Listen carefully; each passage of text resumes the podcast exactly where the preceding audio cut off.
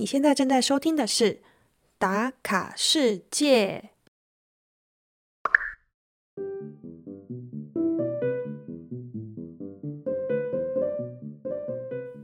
哎，来到了塞拉耶夫，真的只能用十万个为什么开场了。你知道塞拉耶夫是哪个国家的首都吗？好啦，这个就不卖关子了，它是波士尼亚的首都。但是波斯尼亚国家的全名又是什么呢？为什么大家都称塞拉耶佛为欧洲的耶路撒冷？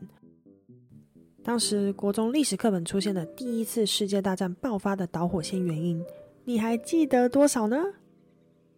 而在二战之后，又为什么会发生人类战争历史上最长的围城战争？这一集啊，都会一一帮你解惑哦。哦。节目的尾声啊，会分享塞拉耶佛曾经为冬奥的主办国家。来吧，一起来和小月打卡塞拉耶佛，打开你的全世界。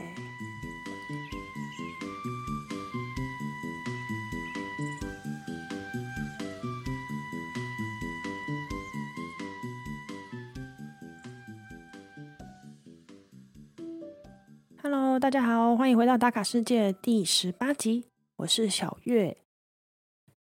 哎，录这一集的心情跟上一集真的是差别很大，因为上一集不是有聊到说我正在找工作吗？然后我不是也顺利拿到个 offer，嗯，然后我当时也在等另外一间比较想去的公司给我答复嘛。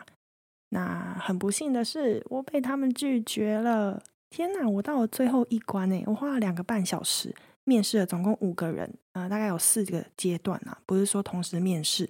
也花了一些时间准备，还有要做一些 case study 啊，然后还要做简报。那当时我是觉得诶蛮顺利的，所以心情很愉悦，都已经在计划说哦，我回台湾要吃些什么，然后还差点要订机票了。结果收到拒绝信之后，哎，整个心情一落千丈，就瞬间跌到了谷底。而且上班的心情也大受影响，因为上一周就觉得，哎，终于可以脱离这间公司了，所以就有一种，哎，不管人家说什么都好啊，不管主管有多机车，我都无所谓了。然后这周因为还没有办法说走就走，我只能够先忍气吞声。简单的说，就是继续为五斗米折腰啦。嗯，那你们应该会想说，哎，我不是有另外一间 offer 吗？我干嘛不去那一间？嗯，最主要就是那一间，他们给我的待遇跟我现在所挣的钱是一模一样的。那我有写信跟他们说，哎，我拿到另外一家 offer，然后还有给我这么高的数字，你们愿不愿意在网上调整一下？结果他们内部回去讨论之后，就说啊，他们开给我的数字已经是他们公司在这个位阶最高的薪水了，所以他们没有办法。所以我星期五收到拒绝信后。也收到第一间不愿意让步的信啊，我就直接回绝了。所以等于是我第一个工作机会呢，也是落空了。现在一切都要从头来过。那所谓的从头来过，真的在德国是蛮漫长的抗战哦。因为每一间公司的时间大概都要一个半月至少，还要跟很多不同的人接洽、面试，所以是非常心力憔悴的一个过程。当然，我最近有浏览一些网站啊，然后我就发现，哎，最近的工作机会确实没有之前这么多，可能景气大环境都不是很好，现在做任何动作都算是有风险的，所以我只能够选择先暂时待在这个地方啦。不过你们不用担心啦，我现在心情好很多了，因为我在这边最近交到一群蛮不错的朋友，然后他们周末就有陪我去做我喜欢的事情，比如说打篮球，还有喝酒，就蛮感谢他们帮我补血。所以我才能够继续的面对接下来的长期抗战。希望不久之后呢，还是有好的机会再跟你们分享喽。还有另外一件事情是刚刚发生的，我觉得很白痴。因为我本来想说今天要录音嘛，那我就开一瓶我最近买的一打的酒，我就从里面挑了一个感觉是白葡萄酒的酒瓶包装，然后我就想啊，今天就喝白葡萄酒好，因为感觉就比较对我现在的心情。而且我比较想喝冰的酒，这样，结果我花了好大的功夫才把那个软木塞拿出来，之后要倒到我的酒杯里面，发现，我靠，怎么竟然是红色的？而且我冰块都已经放好了，赶快把冰块全部捞出来。所以我现在喝的是红葡萄酒，但一样是很美味，所以这也不会影响我录音的心情。不知道你们知不知道有一个 App 是可以看啊所有喝酒的人去做评价的一个 App，它叫做 Vivino。我通常买酒之前呢，我就会去扫描一下，看这瓶的酒的评价多少分，满分是五分嘛。那平常我在超市买的酒，大概都是三点二分到三点六分之间。嗯，不过我现在喝的这支啊，它居然拿到了四点二分哦，所以算是一个非常好的开始。那我们就准备进入主题啦。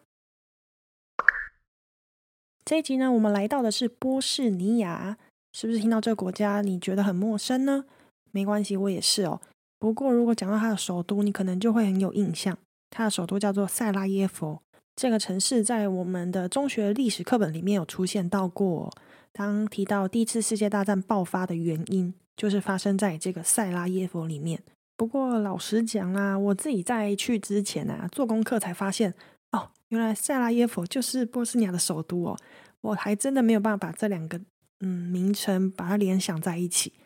那我最初知道波斯尼亚的时候啊，是我之前在慕尼黑的时候有认识一个外国朋友。然后他是来德国工作的一位工程师，那他跟我说他是来自于波斯尼亚，我就想这到底是哪个国家？为什么我没有听过呢？当天我就知道说，原来他是在巴尔干半岛上面一个独立的国家。但即便是如此，我当时还是不知道塞拉耶夫跟他是有关联的。那说到这个波斯尼亚，其实它真正完整的国名是波斯尼亚和赫塞哥维纳，但因为实在是太冗长了，所以大家都简称它为波斯尼亚。嗯，那我在波斯尼亚总共待了两周半吧。我总共去了四个城市，但今天我想先介绍塞拉耶夫，它的首都，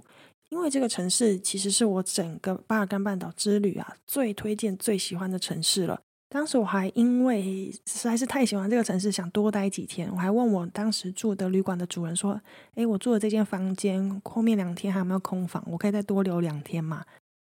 于是我就顺利的又多待了几天。继续再更深入的了解我最爱的这座城市，而塞拉耶夫呢，它有一个非常酷的称号，大家都叫它欧洲的耶路撒冷。大家都知道耶路撒冷是一个宗教圣地嘛，那在萨拉耶夫，你其实也可以非常浓厚的感受到宗教的氛围，而且它所谓的宗教还不仅是一个宗教而已，它是一个包容性非常大的一个宗教城市。这就要先从它的民族的组成说起了。首先呢，在这国家生活的人主要是波斯尼亚人嘛，有百分之五十的人是来自于波斯亚民族，那有百分之三十是他的邻居塞尔维亚族，以及百分之十五左边的克罗埃西亚族。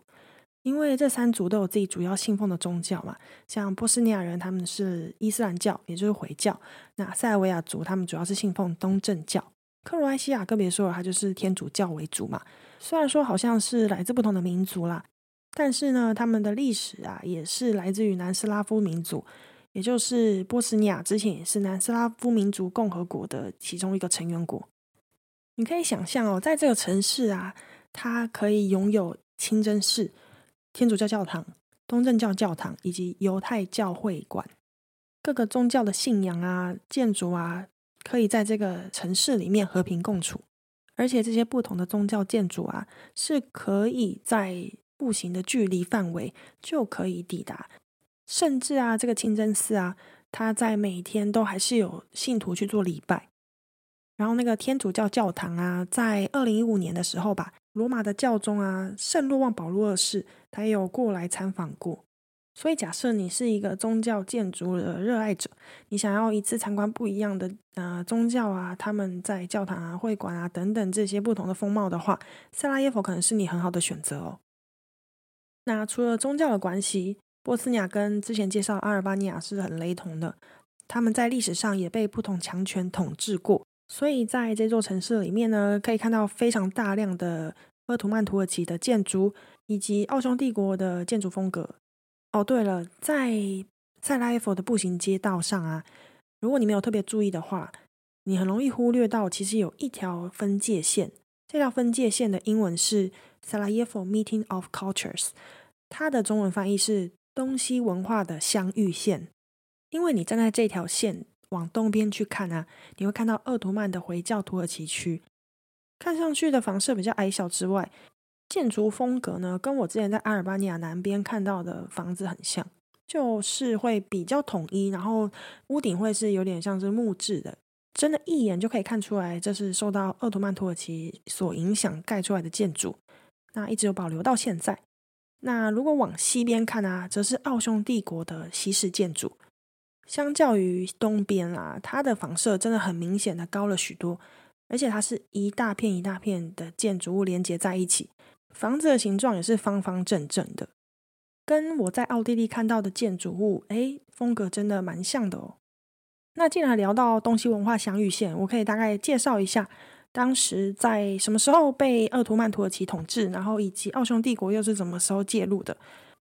哦，讲到这个鄂图曼土耳其啊，哇，他统治的时间大概有四百多年，这么长哦。是在一四六三年的时候入侵。那波斯尼亚当时被统治之后啊，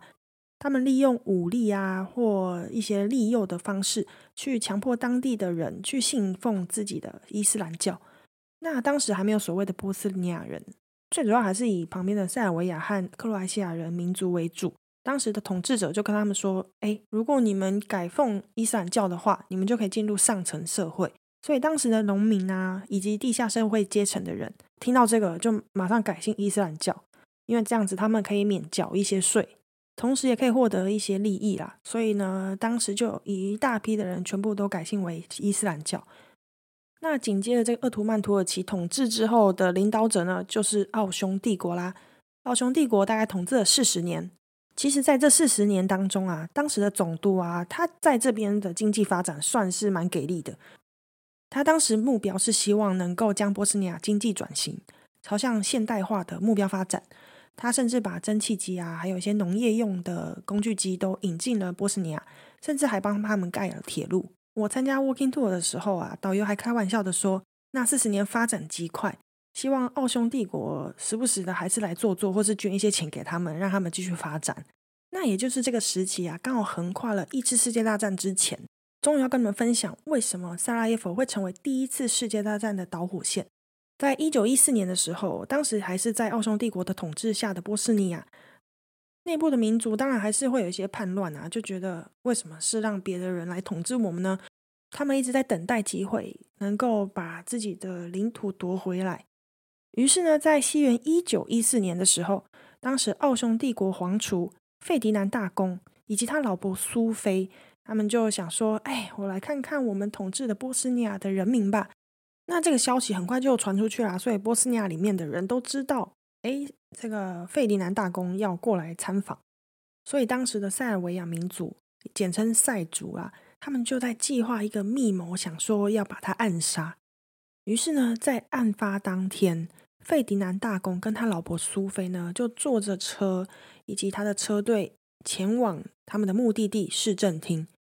那先说一下这个市政厅，它是位于一条小河河畔，所以它的前面是没有建筑物的。所以要到市政厅之前，你可能还是会经过一整排的建筑物。可是它在左手边才有房子，右手边是空的，就是可能是桥啊，可能是河畔的走廊。所以这些杀手们都已经计划好，OK，我要怎么样才能够将奥匈帝国的人除掉？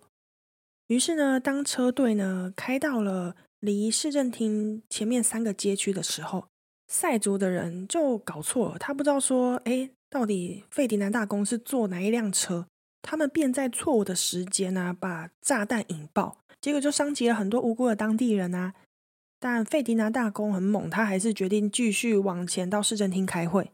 即便他听到爆炸声喽，虽然没有影响到他们这一台车，没想到他还继续把会议开完。那原定的计划是说，哎，开完会，整群人会拉到一个饭店吃午餐。但费迪南大公就想说，哎，刚刚的爆炸好像影响到很多当地人，他想说，那我就绕去医院看一下这些伤患好了。可能就想要表现出来，哎，我是关爱人民的一个统治的君王。然后他身边的秘书啊，或是老婆啊，都知道说，哦，他想要改行程，先去医院，最后再去饭店吃午餐嘛。但最糟糕的就是他的司机没有接到这个指令，他们就坐上原本的车，司机就开始开车啦，一样坐原来的路。那一直到有一个拉丁桥的转弯，在这拉丁桥的旁边是一个早餐店还是咖啡店吧？据说好像向右转就是原本去饭店的行程，然后直走就是去医院看这些伤患的行程。但是不知道当时的司机啊是接到什么指令，或者是他有被费迪南大公发现，哎，你是不是走错路等等，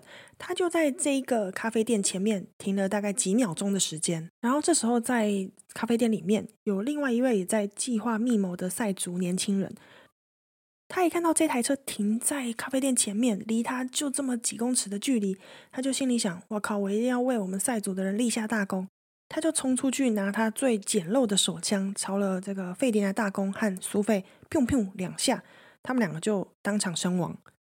所以呢，现在你只要到拉丁桥旁边这栋建筑物外面，就有这个纪念碑，就是讲述当时的事件。导游还跟我们说，当时很多人都在传说。这年轻人他当时可能只是在吃个早餐，或是只是在喝咖啡，结果就被他遇到了这个机会。不过这个事件啊，真的在当时引起一个轩然大波。当时所有参与计划的人都被处死刑了，结果反而是这位年轻人只有被抓进监狱关起来，因为他当时还未成年，好像差几个月就满二十岁吧，所以他就被抓到监狱里面。后来好像据说他在监狱里面待了四年之后，就得了肺结核，还是死亡了。不过当时的奥匈帝国一定很不爽啊，他就想你是怎样把我的人杀死了？那身为塞族的爸爸塞尔维亚人嘛，塞尔维亚的老大也是那边踹了一胆，想说哇靠，你们什么人不杀，居然杀了奥匈帝国的皇储。然后他也有尝试要跟奥匈帝国做和解，所以奥匈帝国当时有开一些条件，那好像里面有几条啊，塞尔维亚人觉得哦不可能办到，于是奥匈帝国就宣布开战，所以就导致了第一次世界大战的爆发。那你可能会问说，那假设当时塞族的这个年轻人没有把贝迪拿大公枪杀的话，诶，那是不是就不会爆发第一次世界大战呢？嗯，这个问题我自己也想过了。嗯，其实并不难。其实当时有很多王国存在在巴尔干半岛附近啊，不只是呃奥匈帝国，或是东边塞尔维亚人，还有在更南，嗯，在更东边的。俄罗斯的人，以及北边的德国啊、法国啊、意大利，其实这些列强他们在外交或军事上面都有非常矛盾、非常复杂的关系。大家好像真的就只是在找一个机会准备开战。所以呢，随着奥匈帝国对塞尔维亚的宣战，每个帝国主义的国家他们都想到自己自身利益的需求，也纷纷的加入这场战争。所以第一次世界大战就爆发啦。哦，至于刚刚讲到他们开会的那个市政厅啊，是奥匈帝国留下来非常漂亮、非常华丽的建筑物，现在是用来举办各种活动，或像是一些迎宾的活动啊、音乐会、展览等等。到时候我再放照片跟你们分享。嗯，那在上一趴其实讲了很多有关波斯尼亚在最一开始的一些历史哦。但其实，我觉得要了解波斯尼亚的历史，最重要的一个事件就是这个塞拉耶夫围城，又称为波黑战争。它也是人类战争史上最长的一次围城战，时间长达一千四百二十五天。我们要先从第二次世界大战之后的南斯拉夫说起。关于这个时期，我在阿尔巴尼亚还有在科索沃那几集都有聊到。当时南斯拉夫有一个非常厉害、非常有权威的领导者，叫做迪托嘛。在他的任期期间呢，他废除了君主制度，并且成立了南斯拉夫联邦共和国。当时的波斯尼亚与赫塞哥维纳社会主义共和国也是这个南斯拉夫联邦共和国的一员。而这位迪托就是当时的总统。他当时还蛮聪明的哦，他为了不要让塞尔维亚族壮大，所以他采取分化政策。他将当时信仰伊斯兰教的塞尔维亚人或是克罗埃西亚人分离，就是他表面是说，哎，你们要信什么宗教都可以，但是如果你是信仰伊斯兰教的人，哎，你就独立出来成为一个个体。所以他就帮这一群人以南斯拉夫的政权去承认说，这一群人就是讲塞尔维亚克罗埃西亚语的伊斯兰教徒。于是他就演变成波斯尼亚独立后的波斯尼亚人。但他们其实最原本啊，都是属于这个克罗埃西亚和塞尔维亚人哦。反正迪托在世的时候啊，台面上感觉都非常的和平，台面下发生什么事就不知道了。但是其实，在这些民族之间，在迪托的管理下，是算是和平共处。但是在一九八零年迪托过世之后啊，中央政府却没有一个比较有能力的人跳出来去主导整个南斯拉夫的经济和发展的计划，所以当时的民族意识高涨，于是呢就爆发出很多民族分裂啊，还有冲突。那当时在南斯拉夫非常大声量、非常大的强国塞尔维亚嘛，他的总统米洛塞维奇，他就觉得当时人口占最多的塞尔维亚应该要独揽大权啊，他的话语权应该最大，其他种族的人应该都要听我的。但是在波斯尼亚里面的克罗埃西亚人跟后来被认定为波斯尼亚的这一群人就不这么认为。然后一九九一年。旁边的邻近国斯洛维尼亚、克罗埃西亚，他们接连的独立之后，身为波斯尼亚里面的人就觉得哦，很羡慕自己，很想要有自己独立的国家。在隔年一九九二年二月十九日，他们在国家境内啊举办了一个公投，公投的主题就是问说：哎，你们觉得我们需不需要独立，成为自己的国家？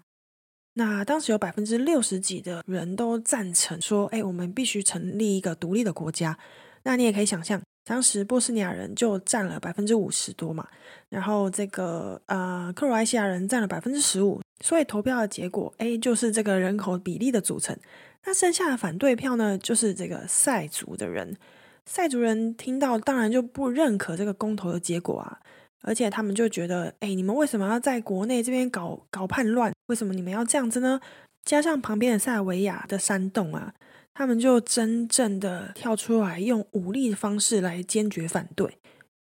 随之，波斯尼亚战争就爆发了。这也就是为什么造成了我刚刚讲到历史上最长的围城事件——塞拉耶夫围城。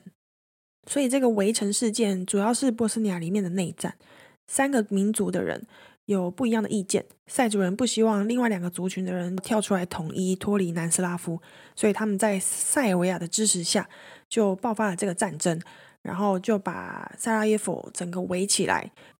甚至当时在波斯尼亚里面的塞族啊，有塞尔维亚当做靠山，所以他们一开始在战争的过程当中是占非常大的优势，把克罗埃西亚民族跟波斯尼亚民族打得毫无还手余地。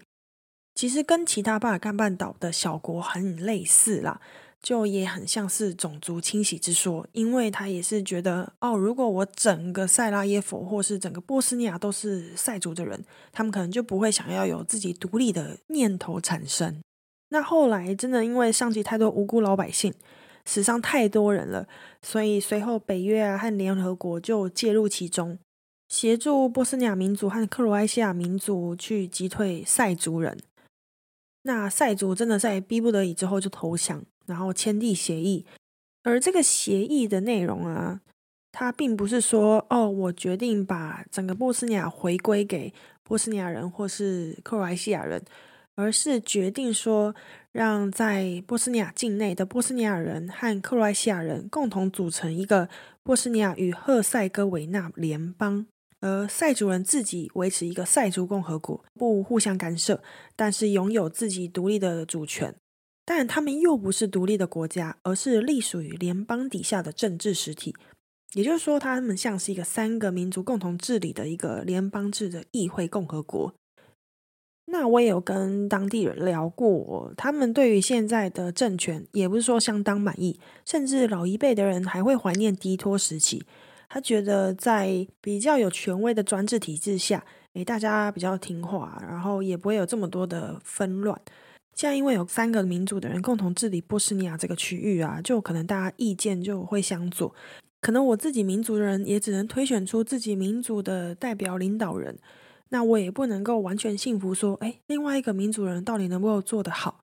而且他们当地的政治体系啊，好像也是蛮腐败，就是有很多。呃，官僚体系或是一些贪污等等的，这都是当地民众跟我说的。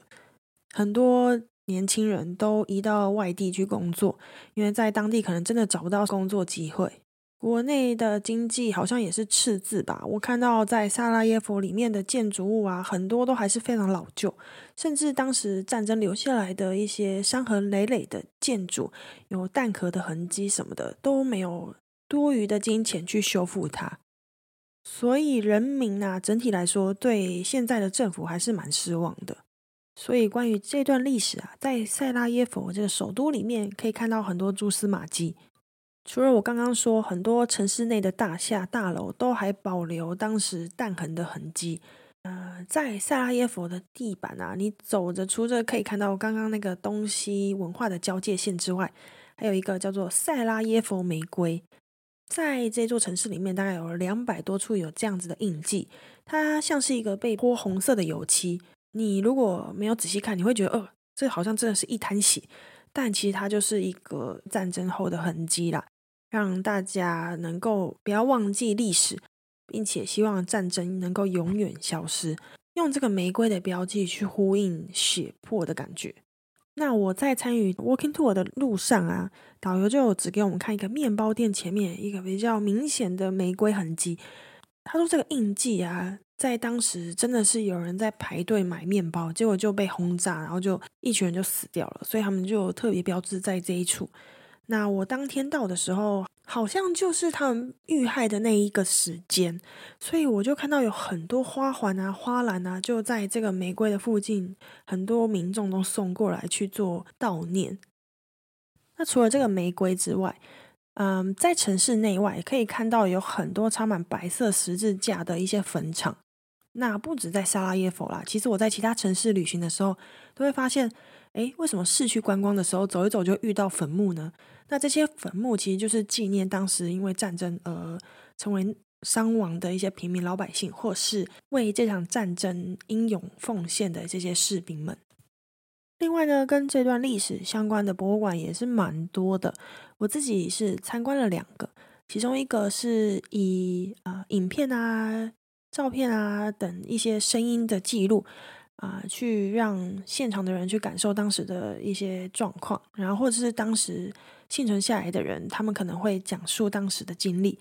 然后还有一些非常非常触目惊心的照片哦。我在这个博物馆大概待了三个多小时，而且到最后我真的是边看边落泪，我就觉得很不可思议。就我们可能从小生长在一个非常和平、非常安全的国家。那从来没有想到说，哎，近代历史会发生这么残忍、这么可怕的事件。因为那些照片可能就是一个妈妈可能在找寻自己的儿子，或者是有人趴在坟墓前面嚎啕大哭，觉得战争夺走了自己最亲爱的家人。我当时感触很深，可能就把自己投射在当时受害者的一个角色心情里面吧。嗯，就觉得如果真的是发生在我身上，那我的世界可能就崩塌了。对，所以我觉得那博物馆真的让我更能体会到塞拉耶夫围城的一个严重性，还有当时历史的典故。另外一个博物馆呢，它其实是后来才改建成博物馆的。它最一开始啊是一个地下通道，在机场的附近哦。那它的英文是翻成 Tunnel of Hope，所以也是可以称它为希望隧道。为什么它叫希望隧道呢？因为当时在围城的时候啊，塞族的人是禁止外界所有的人来支援里面的物资啊，或者食物啊，或者是军事火力等等。所以波斯尼亚军队在一九九三年的时候啊，他们突破了敌军封锁，穿越到机场的联合国中立区，挖了一条长达八百公尺的隧道。透过这条隧道，他们可以运送物资之外，也会将受伤的士兵们运出城外去做就医的动作。那这个隧道现在就变成博物馆嘛？那博物馆里面有播放一些当时的影片，甚至有人是牵着动物经过，像驴子啊、马啊、牛啊等等的。反正只要能够资助这个塞拉耶夫里面城市内的生活必需品，哎，你在这里都会看到。那现在这个希望隧道呢，已经改建成战争博物馆。那最特别的是，它有开放一小段，让你去体验当时走隧道的感受。呃，这个隧道大概高一点五公尺，宽一公尺，然后非常昏暗。那影片里面他们走的路啊，好像都蛮多积水的。那因为现在有改善了，所以我们在走的时候是。不会这么的可怕，也没有这么阴暗潮湿，但也是可以想象说，当时的人为了能够生存下去，真的是花了不少的力气，还有想尽各种办法。如果你对巴尔干半岛的这些历史文化很有兴趣的话，我会非常推荐塞拉耶佛这个地下通道，我觉得它蛮值得一看的。好的，最后一个 part，我想说，哎，就来一点轻松的，因为前面聊太多历史了，还有一些很沉重的记忆，我觉得现在最后收尾应该要轻松一点嘛，所以我还没有讲到塞拉耶佛还有一个非常重要的景点，我自己也非常喜欢。那这个景点呢，就要讲到一九八四年在塞拉耶佛办的冬季奥运。哇塞，没有想到这个城市在多国的统治下起起伏伏，很多历史惨痛的记忆，居然还有在兴盛时期的时候办了一场冬季奥运会。而当时有一个非常热门的运动，到现在还是有啦，英文叫做 bobsleigh，中文好像翻成长雪橇或雪车。其实我到塞拉耶佛之前啊，我都不知道有这项运动，而且甚至是在奥林匹克举行诶。所以塞拉耶夫真的让我长了非常多尝试。而这个雪车的赛道啊，只要搭缆车上山之后啊，就可以找到这个塞拉耶夫之前办过冬季奥运的滑雪场地以及这个雪橇的赛道。虽然说这个赛道现在生满青苔，而且已经非常老旧，没办法使用了。但是有很多艺术家都有来这边做涂鸦的动作，所以我大概走了一两公里吧，哇，真的是涂满了各种油漆、各种的涂鸦，我很喜欢这种涂鸦的风格，所以我也拍了非常多照片。我也是真正的重新认识了这个运动。那我觉得你可以想象说，这个赛道会长怎样？就小时候你有玩过四驱车吗？就你不是把车放下去之后，会让它在轨道上跑来跑去嘛？那这个轨道可能就是放大个几十倍吧。而且我在走的过程啊，会发现它有很多转角，还有一些下坡冲刺的地方。据说是当时非常世界顶级、最斜的雪橇赛道。所以塞尔维亚在冬季奥运的历史上也算是小有成就啦。而且当时其实就有像什么。奥运的吉祥物啊，那冬季奥运也有嘛？他们当时票选出来的奥运吉祥物是一个小灰狼，非常适合南斯拉夫民族的特性，我觉得。那他们把这个小灰狼的名称取为 Folk，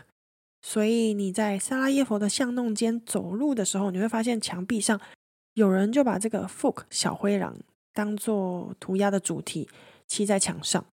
你看，如果不知道这段历史的话，你就不会想说。经过墙就觉得哎是普通的涂鸦，你也不会特别去注意嘛。但知道之后，你就会想说，哎，可能停下脚步去跟这只小灰狼合影。所有的波斯尼亚人都知道这只小灰狼是谁哦。我会认识也是透过导游啦，他在介绍的时候，我们有经过这个小灰狼的涂鸦，他就跟我们说，哎，这个就是我们当时冬季奥运的吉祥物。好哦，那这一集塞拉耶夫比较少分享到故事，其实我在这个城市里面也遇到了很多新的朋友。可能是在路边认识的，也有可能是在啊参与导游的行程的时候认识的。那希望下一集有机会跟你们介绍到。我真的觉得塞拉耶夫是一个非常有故事性，而且非常有深度的城市。在这里可以看到很多重大历史事件，而且还可以亲眼目睹这些东西方文化的冲击，以及对宗教的包容性还有多样性。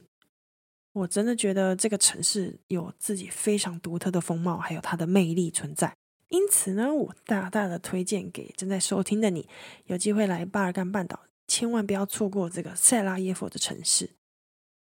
节目的尾声呢，我也想跟你们分享一件事情，就是最近打世界的小月呢，也就是我有受到其他有台节目的邀请，去聊塞拉耶夫。所以我就想说，哎呀，塞拉耶夫真的是已经聊过一轮了，非常熟悉，就赶紧再把这一集录完，跟你们分享。希望听完这一集，你对塞拉耶夫、对波斯尼亚有更深入的了解。那下一集呢，我们一样会讲波斯尼亚，不过会讲我去的其他城市，以及在波斯尼亚旅行的时候遇到同样在旅行的旅客或是当地人的一些故事。那你们就敬请期待喽。打卡世界，我们就下周再见啦，拜拜。